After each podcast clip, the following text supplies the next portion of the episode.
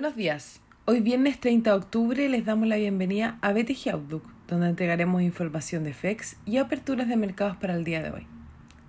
El tipo de cambio abre en línea con el cierre de ayer en 772,0, con los futuros en Estados Unidos retrocediendo ante resultados bajo las estimaciones de algunas empresas del sector tecnológico y tras registrarse en ese país un número récord de nuevos contagiados el día de ayer mientras que Europa opera positivo al publicarse resultados mixtos corporativos. Apple cae cerca de menos 4% en el pre-market luego que las ventas de iPhone decepcionaran a los analistas, igual que el número de suscriptores de Twitter, lo que presionaba al sector a pesar que Amazon y Alphabet sorprendieron positivamente. Hoy es el turno de los gigantes ExxonMobil y Chevron. En Chile a las 9 horas se van a conocer el desempleo, las ventas de retail y la producción industrial de septiembre. El Eurostock 50 avanza más 0,3% y los futuros en Estados Unidos adelantan una apertura negativa.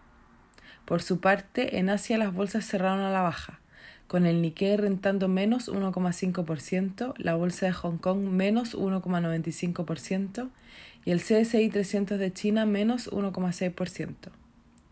Los commodities rebotan con el cobre ganando más 0,3% y el petróleo WTI más 0,4%, previo a la publicación del número de pozos petroleros operativos.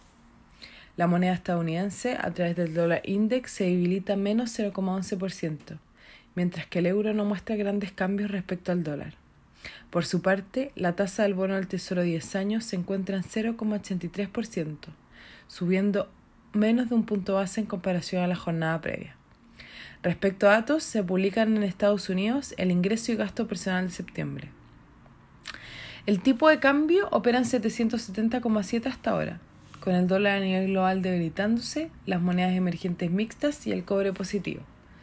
En cuanto a los técnicos, la próxima resistencia se encuentra en 777, luego 782 y 786.